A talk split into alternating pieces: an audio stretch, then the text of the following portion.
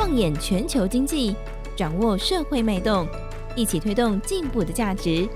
金周刊编辑室好好说，带你说出改变的台湾。各位听众朋友们，大家好，欢迎收听这个礼拜的编辑室好好说，我是金周刊的总编辑杨少华。呃，今天跟过往一样，我们来谈金周刊最新出刊的封面故事的报道啊。那这是金周刊第一千三百二十八期封面故事，我们的封面故事是这样子。打通棚又不能伤经济哦，这个叫做什么？这个叫做一个软着陆。我们要谈软着陆的条件，当然这个事情可能尤其是专指美国了。美国现在遇到很大的困难啊，在打通棚上面。那我们这一次有采访到的是一个重磅的重量级的人物。他的名字叫 John Taylor 了。那我想等一下可以细部的来聊一聊。那今天跟我们一起聊的是，呃，负责这个题目制作的我们的撰述委员黄伟轩。伟轩好，哎，少华哥好，各位听众朋友大家好。好，伟轩，那我们进入这个呃，说我们说封面故事的题目叫软着陆的条件了。我们在进入这个来跟大家讲讲这个条件之前，我们先来看看为什么会美国经济需要软着陆。美国经济到底发生什么问题？因为软着陆的对应面就是硬着陆，硬着陆听起来就是很重的，从一个高点整个直，呃，直直的往下摔下去哦，那必然会造成很大的痛苦。呃，美国经济到底发生了什么状况？为什么大家这么担心它做不到软着陆这件事？来，伟轩，嗯，主要是说，因为嗯、我们知道说过去一年大家都很担心，就是呃，在差不多去年初、去年中期，很多人就是开始留意到说美国的这个。通膨疫情之后是快速的飙上来，这样子。今年以来，美国的通膨大概都维持在大概七八趴的一个水准，最最近的数字大概接近八，大概八趴左右的。对，那还是稍微降了一点。对对，就是说这个数字其实已经算是过去大概差不多四五十代，一直一九七零年代以来吧，大概将近大概四五十年来没有看过的一个非常高的水位了。是，对，那要把那么高的一个通膨给压下去的话。其实就代表是联准会需要很相当程度的在货币政策上面，它要相当的收紧了，就是说它要把这个利率，因为之前实在发太多钱出去了。对，因为收紧的幅度，因为我们知道说，其实联准会其实在过去一年被很多这个市场就是指，其实应该说已经确定了，就是说在联准会在应对通膨了，其实已经在过去一年其实动作已经相对上是。呃，有够慢的，非常慢，可能不只是慢半拍了，就慢了好几拍这样子。对 他们说，去年的关键字之一，去年的这个影响世界的关键之一就是暂时性这三个字哦。那暂时性是谁说？就是联准会主席鲍尔，他一直在说啊，通膨是暂时的，通膨是暂时的，大家不要紧张。结果到现在，通膨到了四十年高点。对，那一现在一个问题就是说，为什么大家很担心说美国经济没有办法软着陆？所以软着陆就是说，嗯，可能可以让整个通膨适度的可能降到一个大概差不多。如果近期的话，可能就是降到一个大概三趴，或者中长期的话降可以能够降低到大概联准会一个中长期大概是两趴左右的一个目标，然后同时呢又能够保证美国的经济是一个。或许经济成长不会像过去这一年，因为疫疫后这个疫情刚走出来，这个那么强劲，会慢慢的稍微往下降，但大致上还是可以稳保持一个温和成长。这种叫做所谓的软着陆。那现在大家是很担心的说，因为你通膨那么高，所以联总会为了控制通膨，他一定要把，然后他去年又慢了好几拍，在这个利率。那个升息的部分，那它今年它变成势必说一定要把利率的调升的一个幅度给，应该是就是会非常非常的大了。那这样的话，就比如说一次可能调个至少两码这样的一个，然后可能每个月这样调一次这样的一个幅度，它或许可以让通膨快速的降下来，但是一个附带的结果就是说，它有可能会付出让经济步向衰退的一个代价。这样子。对，尤其是我们知道五月初的时候，它升息了两码哈，那其实两码是什么概念？两码是过去可能两千年以来。也就是说，过去二十年来，今年二十岁的 朋友们这辈子没有看过所谓的一次升息两码这种情况。那五月初我们升了两码，呃，联准会升了两码，接下来可能好几次都需要升到两码。那是当然，对于整个市场会极度的不适应啊。那必然会造成，因为我们知道利率调升，它当然会造成连串的影响了，呃，借的借贷成本啊，或者是。各方面的资金宽资金的环境都会受到影响，那一连串的反应，实体经济会受影响，资产价格会受影响，这就是大家为什么担心。你现在必须，你已经去年一整年在用暂时性这三个字拖延了好几大拍之后，现在你现在才惊觉到必须要控制通膨，你必然会付出惨痛代价。那有没有办法避免这个惨痛代价？我就回到我们刚刚一开始我讲的，这一次我们采访到的是一个这个 John Taylor。我们几乎可以形容他是过去三十年来可以说是他用他的一条法则指导了呃联准会的这个货币决策或者利率政策。伟轩先跟我们介绍一下这位仁兄好了。哦、oh，OK，就是这个 John Taylor，他是啊，目前是担任这个美国斯坦福大学的一个经济系的一个教授了。对，他同时也是斯坦福大学这个胡佛研究所的一个资深高级的研究员哦。对，对，那他比较特殊的经历是说，他过去其实担任了很多在美国前总统，比如说像卡特啊，像这个老布希的任内的话，都曾经是他们的首席的这种经济，就是白宫经济顾问的一个角色了。对，他也曾经在这个二零零一到二零零五年间是有担任过美国财政部的副部长，嗯，那曾经在任内是有大概有协助拟定过美国的对外货币还有一个汇率政策，是，甚至还有参与过阿富汗的经济重建这样子。金融市场对泰勒最熟悉的，其实是他在这个一九九二年提出的一个法则，那这个法则基本上就是用它的名字命名了，就叫做所谓的泰勒法则。那这个泰勒法则，它的一个核心就是说，它其实可以用这个法则来评估美国的联邦政策利率最适的一个走向了。如果谈泰勒法则的话，其实简单来讲，它是一个数学公式啊，但就是说，大概就是根据几个，比如说像通膨率啊，像 GDP 的几个简单的一个变数去计算哦，计算出来就是说，可以让联准会呢能够在这个控制通膨的情况下，同时也可以保持经济的稳定成长的一个最适当的一个利率水准。其实朋友有兴趣的话，可以去联准会官网看一看哦。你搜一搜的话，其实可以搜到联准会官网上会有一个货币政策原则这样的一个说明。其实这个原则说明的网页第一条可能就是泰勒法则。那它列了好几条公式，第一条公式也就是刚刚伟轩提到的这个公式。所以我们刚刚说它几乎就是用这样好了。我举例来讲，伯南克当然可能对这个法则会有一些这个意见，不过伯南克自己也说过，这个 John Taylor 对对货币政策的这个决定来讲，它是影响深远的。那包括这个联准会前主席叶伦也说，泰勒的研究啊，不但是让经济学者找到了一个分析的新的方法，也影响了这个货币政策决定的一个过程跟途径哦，就是这么样的一个人。那他这样的一个，我们说是一个利率的一个导师，一个联准会的导师，他怎么看现在这个联准会面临了一个如此之艰难的任务哦？联准会现在情况，外部有这个能源价格飙涨，俄乌。俄乌战争的干扰，中国封城影响供应链，内部有我们刚刚讲美国通膨的问题，然后美国资产价格之前过去这个一一两年来飙得超高的问题，要软着陆非常困难。他对联准会有没有信心？他怎么看？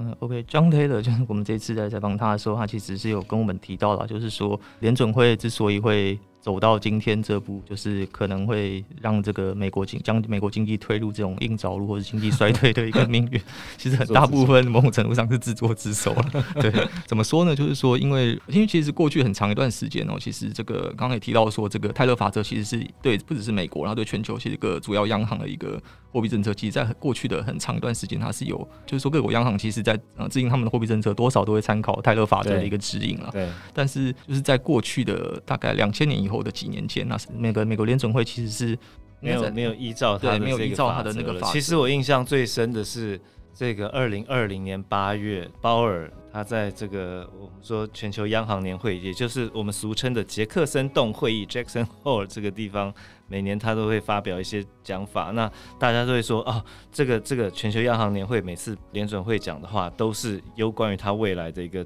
重要的动向的一个风向球这样子。我记得他那个二零二零年八月讲了一句耐人寻味的话，哈，就是我们刚才提到说，联准会官网上都可以看到这公式长什么样子，甚至这个有些分行还会提供这个公式的试算的利率。但是二零二零年八月，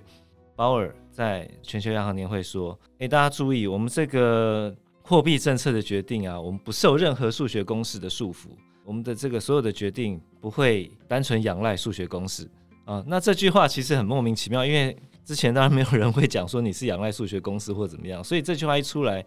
这个立刻被大家解读说你根本就是不想再理我们刚刚讲泰勒法则啊。那刚刚玮轩也提到说，所谓的泰勒法则，它是考虑通膨、考虑经济的热冷热啊，产出有没有产出缺口，整个失业率的状况，所算出来一个最适当的利率。换句话说，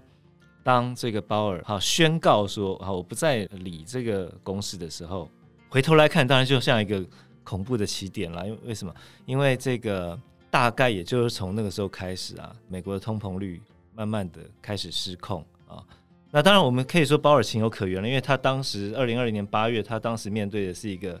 疫情爆发后，大家当时担心的可能反而是需求全球需求骤减、通缩啊。但是他当这么决绝的他说我我丢掉这个法则的时候，其实从数据来看，确实通膨就在那时候开始慢慢加温，或许也就是这样子。他用了一整年的暂时性这个字眼，那现在看起来他丢掉了，那他有没有要拿回来呢？魏轩？他在二零二零年八月的时候，那时候是说，等于是外界解读他是抛弃这个泰勒法则嘛。在我们留意到说，他在这个大概去年初的时候，他在联准会的定期他们发布的货币政策报告里面，对，其实他又默默的把泰勒法则给放回来，哦、这样，但是他没有特别去强调说他这次要把泰勒法则放回来的这个用意是什么了。但是，一般至少泰勒自己呃本人的解读是说。他应该是多少透露是说联准会有开始要渐渐的要回归，有开始去重视泰勒法则，因为他可能有留意到是说，因为其实如果用泰勒法则的一个公式去计算，但是他可能不不能够完全的反映目前的一个疫情的一个特殊情况，但是如果用泰勒法则去算的话，其实目前的一个联准会，他应该要是要把利率。调升到大概九趴到十二趴左右，对，其实要比，对，其实要比现在这个，这个会，这个会蛮恐怖的，对，对，所以就是说，其他某种程度上其实确实反映了，就是说，呃，这个其实联准会现在如果按真的按照泰勒法则指引，它脚步是落后非常多。好了，我觉得联准会也不要听这个九趴十趴八趴的，这个会会死人的。那泰勒自己怎么看利率应该到多少？呃，泰勒自己是说，他在这个之前的一场论坛了，就是那场论坛，这个鲍尔也有参与，那很多这个联准会的，那是一个斯坦福大学的论坛，对，也有到场这样子。那他是有当面跟鲍尔建议是说，建议是应该至少要在年底之前呢，要把利率这个联邦政策利率要上调到至少三趴，三趴的一个水位了。哦，那现在是零点七五到一趴嘛？对，还有一些。看起来的确是要年底前至少两趴的一个升幅，其实，在目前的一个外界解读，其实就算是非常大了。它有可能就是有很可能就将美国经济就是因此可能推入这个，至少一定会有一个短痛。对对对，对。那这个三趴，鲍尔有回他什么吗？鲍尔就是据泰勒的说法是说，鲍尔他没有给一个很具体的一个回复，但是他大他大致有说，就是说联准会确实是。有考虑要开始做一些调整啊，鲍尔是这样回复的。其实，如果依照联准会在上次这个呃，我们说五月初升息的时候，他释出的讯号，看起来他年底本来是打算到二点八左右。我如果没有记错了，对，那现在看起来可能还要再努力，或者是再多加一点力道在升息这件事情上。看起来联准会拿回了泰勒法则，开始用这个东西来作为参考。基本上泰勒应该对这个是乐观的吧？基本上他是认为，至少从这个去年、去年中、去年初，泰勒法则重新回到这个联准会的一个报告里面，他是初步是乐观解读了，但是他还是说，某种程度还是提醒是说。因为就过去他自己个人的这个研究经验，就三四十年的研究经验，他觉得就是说，央行基本上尽可能还是要参照泰勒法则的一个指引了。就是说，他不一定要完全依照泰勒法则的公式啊，因为我们刚刚提到说，泰勒法则公式计算出来那个利率其实是非常非常高。对，他就说，但至少你要让，嗯，因为其实现在联总会，他在至少在过去这一年呢，他其实在。之所以好像常常会呃，包含像最近的这一波这个股债双杀这种金融市场的动荡，其实就是因为外界其实有点看不太清楚联准会到底要怎么做。Oh. 对，所以它其实是啊，oh, 所以其实有一条法则在那边，而而你让市场知道你是依循一个规则在做，那我们依循这个规则，我会需要调到一个什么程度？大概会在那个区间。是，那他认为说，即便这个区间看起来是有点猛的，但是市场是可以预做反应，或市场有心理准备。那这样子的话，对于整个经济或金融资产价格的冲击，应该可以相对减缓。那这是他认为一个软着陆的条件嘛，对不对？对对，没错。OK，那其他几位，我们这一次除了采访这个 Taylor 之外，其实还有看一些啊、呃，也是国外大师级、重磅级的人物的一些新的研究、哦。比如说这个前财政部长 Larry Summers，他怎么看呢？他觉得软着陆有没有机会？OK，就是其实在这个今年三四月的时候，张默斯啊，哈就是美国前财政部长，他有发布了一篇哈佛的经济系的一个经济学的一家一同共同发布了一篇这个 paper 啊，然后他这篇 paper 里面是在讲说，主要就是谈是说美国到底软着陆成功几率大不大？对，然后自己的结论是非常小，对，就是说非常小，非常小，对，OK，他就是说，首先他比如说他先提到是说。他们分析了，就是说，自从一九五五年以来了，就是美国如果任何一个季度的平均通膨率超过四趴，且失业率低于五趴的话，那接下来两年呢，美国经济必然他强调必然。出现衰退哦，哦对，他有进一步去针对不同的这个通膨率和失业率做一个分析了。他列出来的表格，大家就是说，如果通膨率大概在只有一种情况啊，就在他这个表这个分析里面，只有一种情况是未来一年美国经济的衰退是低于五成的，这种情况是美国通膨率必须控制在三趴。对，然后它的失业率大概要提升到六趴。对，我我先解释一下为什么失业率反而是要提升呢？因为乍听之下好像不好，因为失业率其实在过往的研究，它就是往往会引导加速通膨率的升温啊。那这个结果就是造成更大的灾难。那其实美国过往常年以来的失业率平均就在六点几趴，六趴上下，我记得是这个数字。